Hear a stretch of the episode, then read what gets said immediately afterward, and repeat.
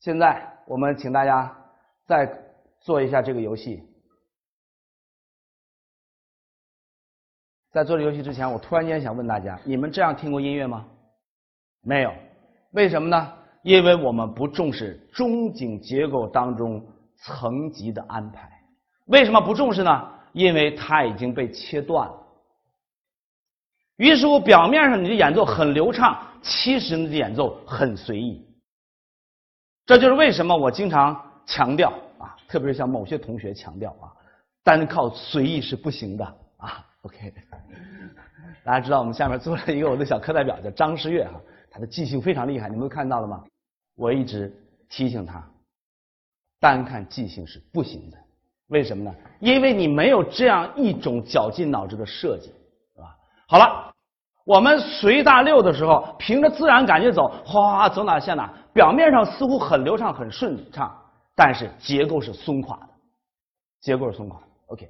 好了，现在我们再做一次这个游戏，请大家这次我希望你们不要关注我这个图形，你要关注梆梆梆当滴哒啷滴啷哒啷，OK，而且你还要注意那中声部，嗖啦，sorry。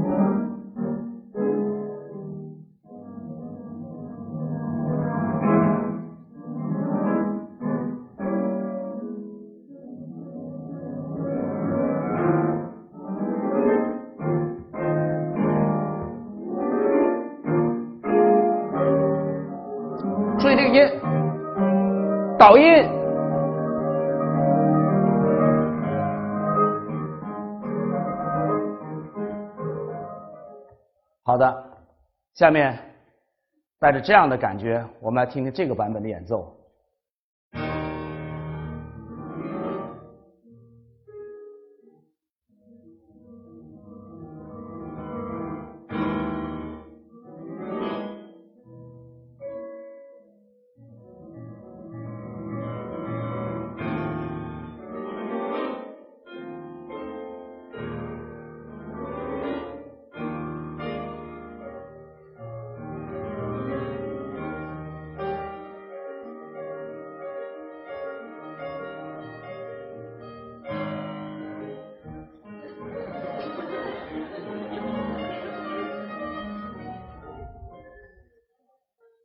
听懂了吗？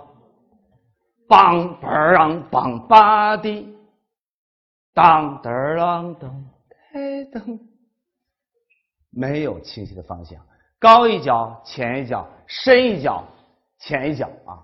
OK，好，我们来看看这个曲子第一个版本，我们来看这几个支柱怎么弹。噔儿这个版本呢？看懂了吗？一个是，一个是，懂了吗？注意这个版本是，这个版本是没有明显的层级关系。OK，那么实际上，请大家注意哈，在我们感受一个音乐作品的过程当中的时候，我们一方面。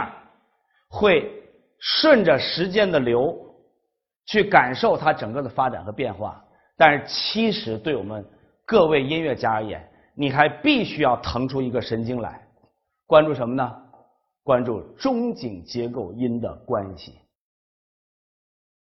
这回大家彻底听懂了吧？就是从搜到哆的时候，这搜一旦出现，你心里就想着要往那儿去。一旦这个咪出来了以后，你就知道要向发，发要往搜，搜往拉，这个框架是骨干。至于中间发生了什么事情，大致上别跑偏就行了。这时候给你感觉结构严谨。遗憾的是，有大量的音乐家们，他们根本就没有注意过这件事情，以至于他们的演奏一不小心就变成了水当尿裤。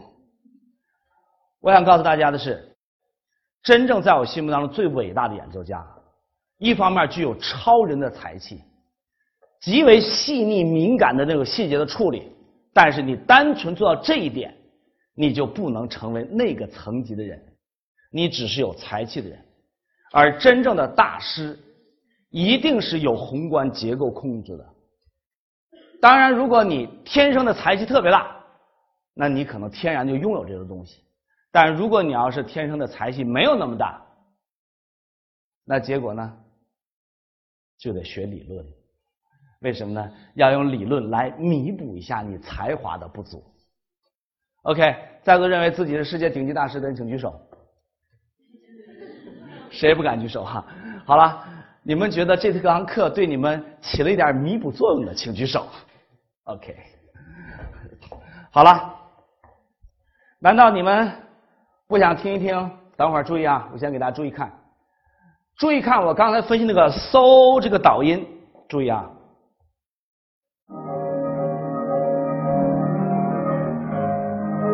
注意，咱们这个搜已经过去了，这块大家注意看这个哈，往上推，哒啦哒啦哒啦哒啦哒啦哒啦哒啦哒啦，棒，对不对？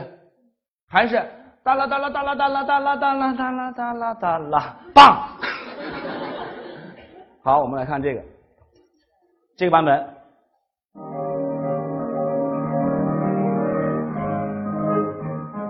这个版本。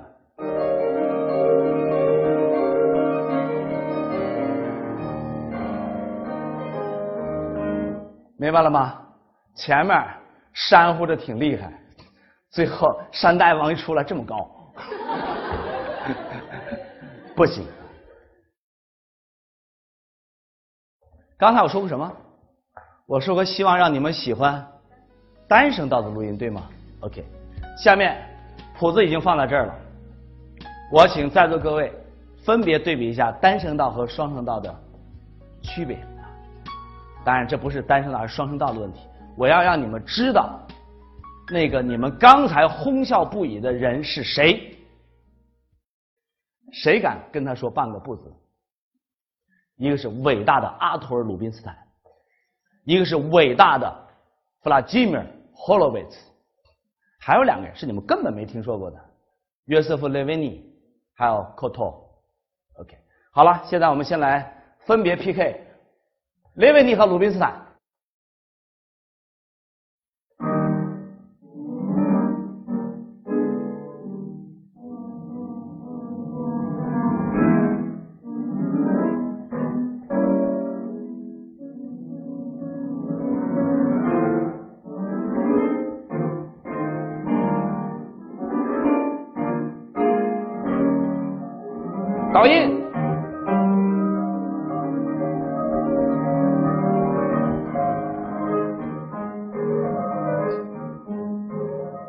伟大的阿托尔·鲁宾斯坦，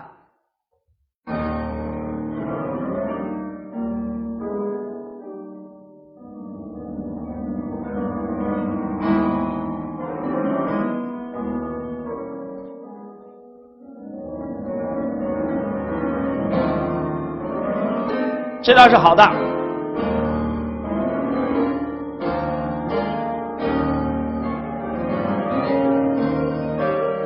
这搜就不够。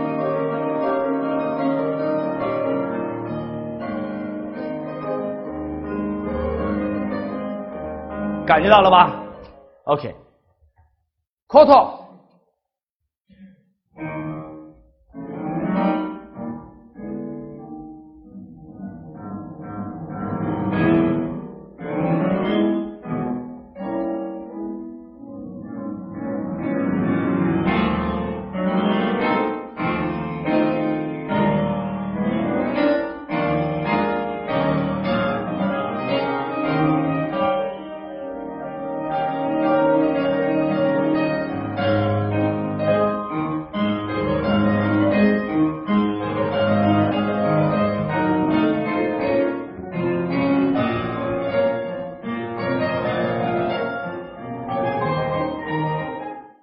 伟大的 Holowitz，全球排名第一，Number One。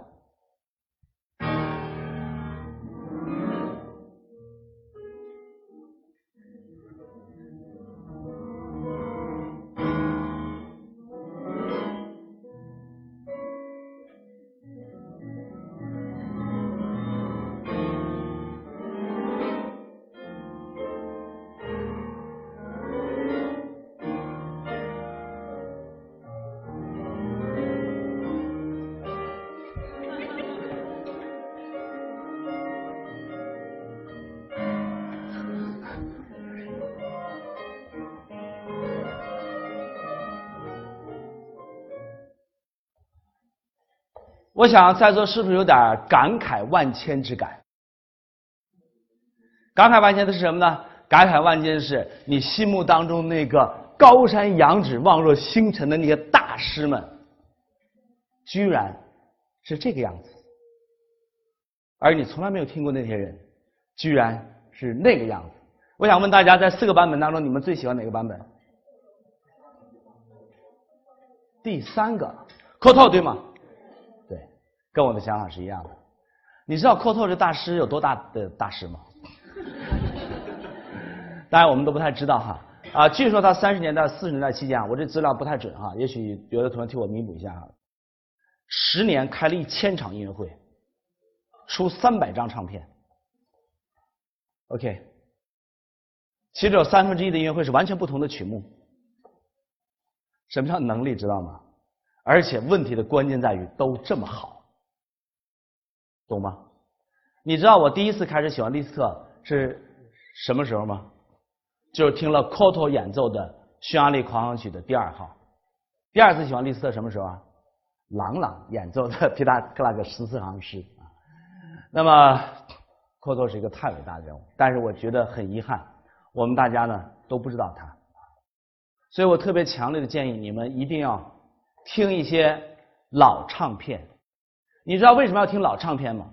我想告诉大家一个非常沉重的话题：我们现在很多人学音乐都是通过唱片来学音乐的，而那个时代老唱片时代那些大师是通过什么学音乐呢？通过谱子学音乐的。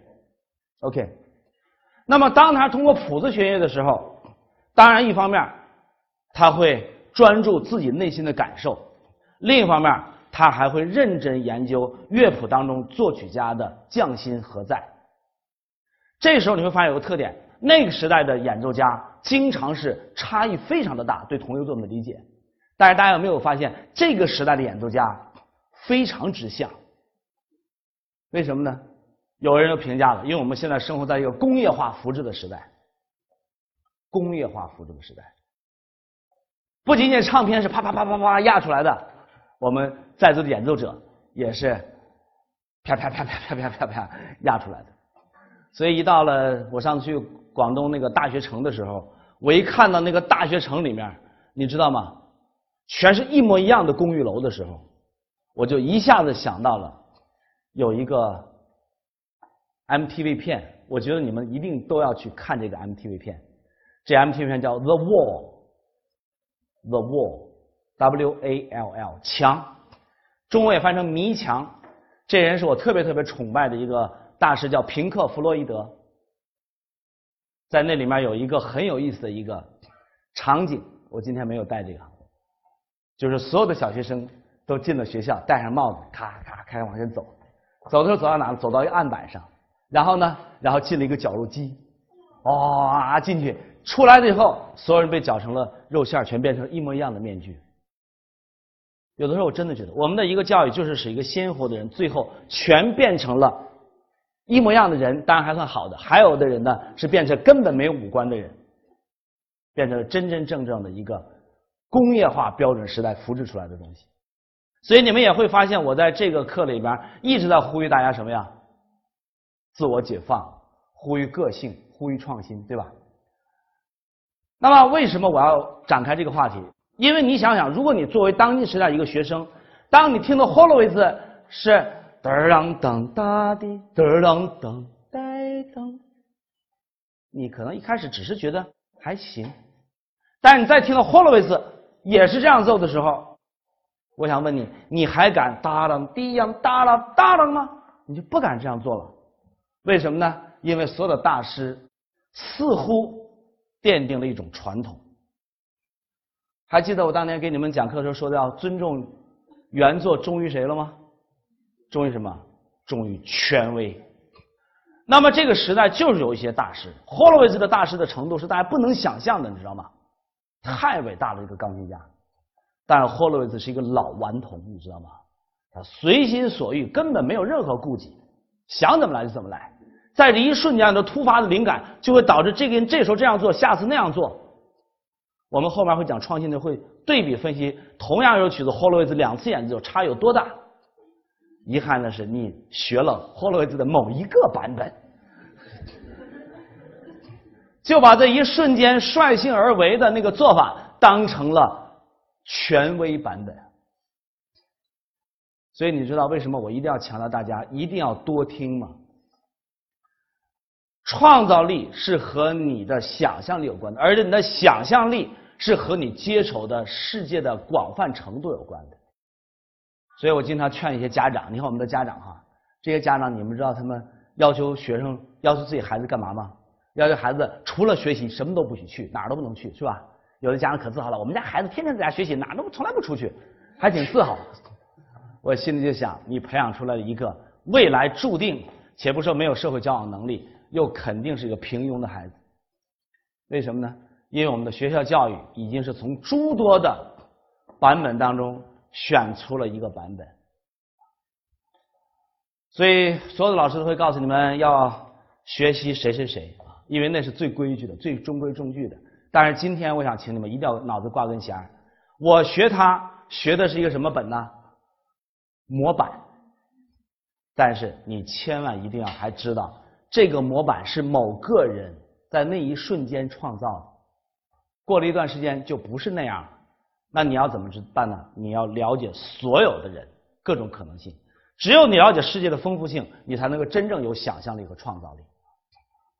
所以在这个例子当中，我觉得这个例子真的是一个非常振聋发聩的例子。那就是我要使所有的同学清清楚楚意识到两个问题：第一个问题，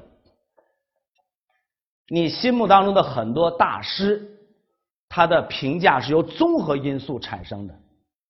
针对具体某一个作品的时候，他不见得比我们中央院的某一个学生弹得更好，同意我的观点吗？OK。第二个，传统往往是有些大师率性而为奠造定定下来的，而又有几个人忽悠了呼吁了一下啊，帮衬了一下，这件事就定了。所以你们一定要记住周老师今天的话。上次呃有一个报纸的一个京城名记啊。他说：“ 大师必须要捧，必须要追捧。为什么？因为大师就是大师。由于他是大师，因此我们必须要去表扬他、宣传他。当时我听了这个记者以后，我就特别特别的不以为然。为什么呢？因为我心里很清楚，说这话的人一定是不听音乐的人。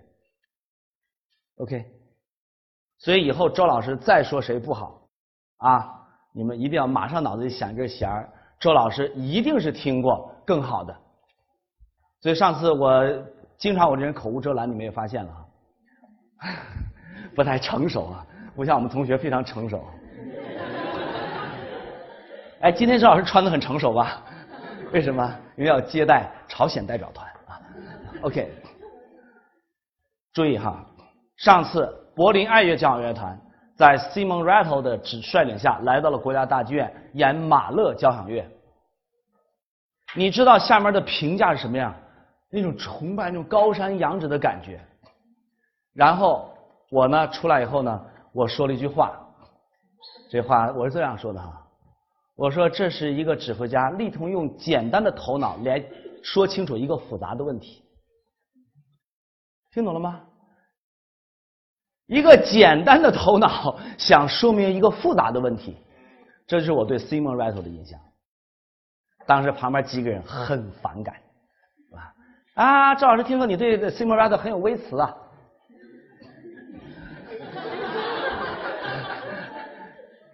你知道我想说什么吗？我想说的是，我要给你一个音一个音的听这个交响乐，你就会同意我的观点。为什么呢？因为我坚信。我给大家这一组审美的指标是人同此心，心同此理的。我们之所以不能够达成共识，经常是由我们注意的关注点不一样。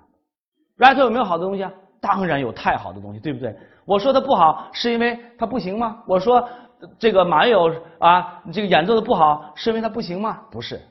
周老师的耳朵什么耳朵？你们知道吗？刮胡刀，女孩子不知道。那你们好像也有贴体毛的刀，是不是？OK，OK，刮胡刀。当我说的太不快了，什么意思啊？是说它不能切豆腐吗？不能削木头吗？不是。